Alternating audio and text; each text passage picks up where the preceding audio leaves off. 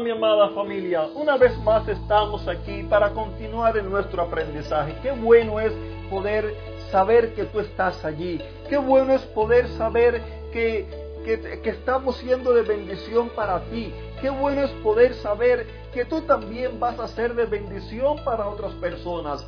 Cada día oro por ti, oro por cada uno de ustedes. Yo no te conozco, la gran mayoría de ustedes no los conozco, pero Dios sí, Dios conoce y sabe todas las cosas. Dios conoce cómo están tus finanzas, Dios conoce cómo está tu situación migratoria en el lugar donde estás, Dios conoce cómo está tu hogar, cómo está tu, tu situación eh, entre tus relaciones. Dios conoce por lo que estás pasando con tus hijos. Dios conoce la enfermedad la cual estás pasando.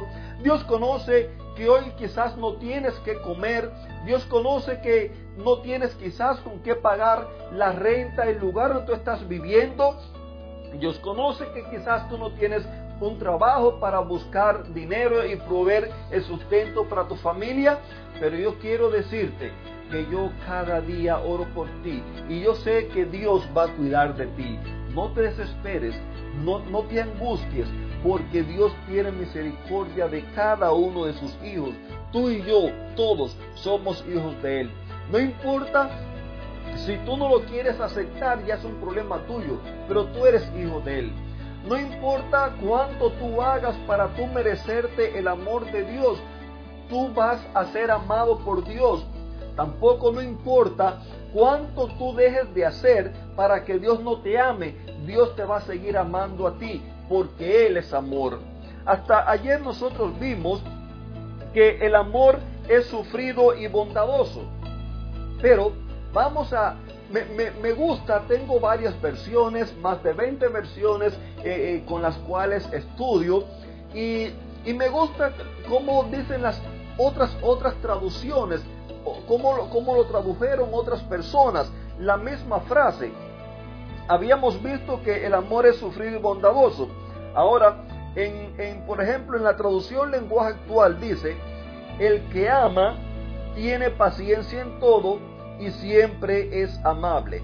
Esta versión a mí me gusta más, eh, pero a la misma vez, ahora estamos más perdidos todavía.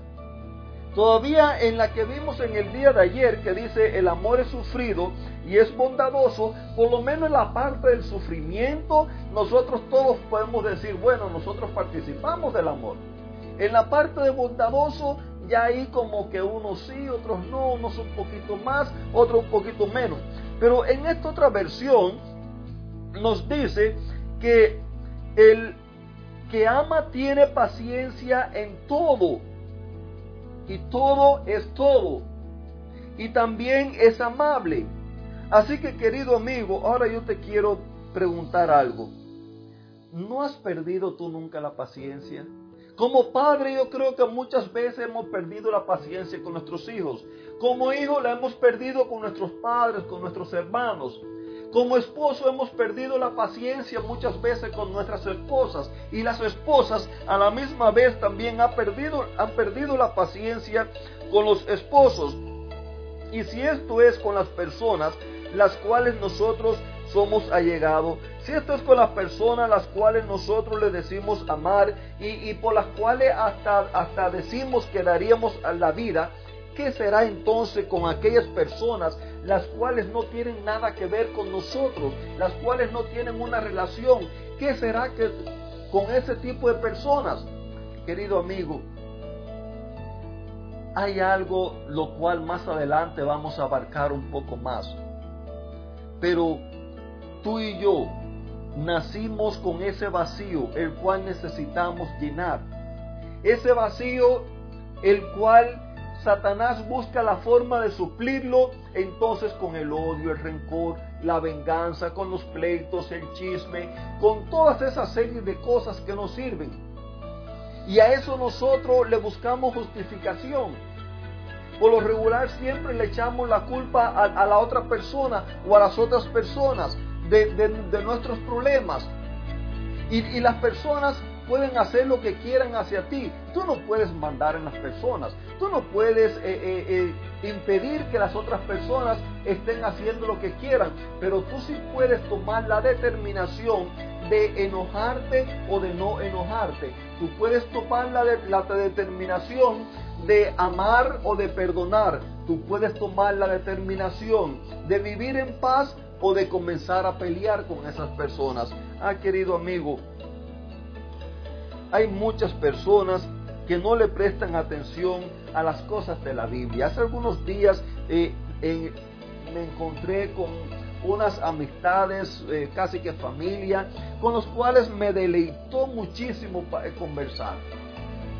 Y en la conversación allí hablábamos acerca de las grandes verdades, así como mismo estoy hablando con cada uno de ustedes, así hablaba también con, con esas personas de cómo Dios nos ha dejado una guía, la cual nos guía para conducirnos en una vida en la cual nos permita vivir sin, sin fracasos, una vida en la cual nos permita vivir eh, eh, en el gozo, una vida en la cual nos permita vivir llena de amor. Pero ¿qué es lo que sucede? Muchas veces las personas ignoramos todas estas cosas y decimos, no, esto es así, no, esto es de esta otra manera, no, yo pienso que por aquí es mejor, no, fulanito me dijo a mí que mire que así, que de esta manera, ah, querido amigo, y una vez que estamos allí metidos, entonces seguimos envolviéndonos más en la desgracia, en la miseria, en los problemas, en, todas esas cosas que nos vienen encima y, buscamos solución por todos los lados, pero no la buscamos en la verdadera guía, la cual Dios nos ha dejado, para que nosotros podamos tener una vida feliz. Muchas veces nosotros estamos enredados y, lejos, de, lejos de buscar salir, lejos de pedir ayuda, Queremos nosotros mismos por nuestras propias fuerzas poder salir inventando nuestras propias soluciones y lo que hacemos es hundirnos más en el lodo de la miseria, del sufrimiento, de la desgracia, del desamor. ¿Cuántas veces alguien te ha dicho una palabra la cual quizás no estuvo bien dicha? Y lejos de tú de quedarte callado, le respondiste para atrás porque es lo que se merecía pero se lo respondiste en una manera que a esa otra persona le doliera. Y, la otra persona que quizás no estaba en su mejor momento, entonces te lo va a responder a ti de una manera ya más agresiva y cuando vienes a ver hay un pleito por gusto.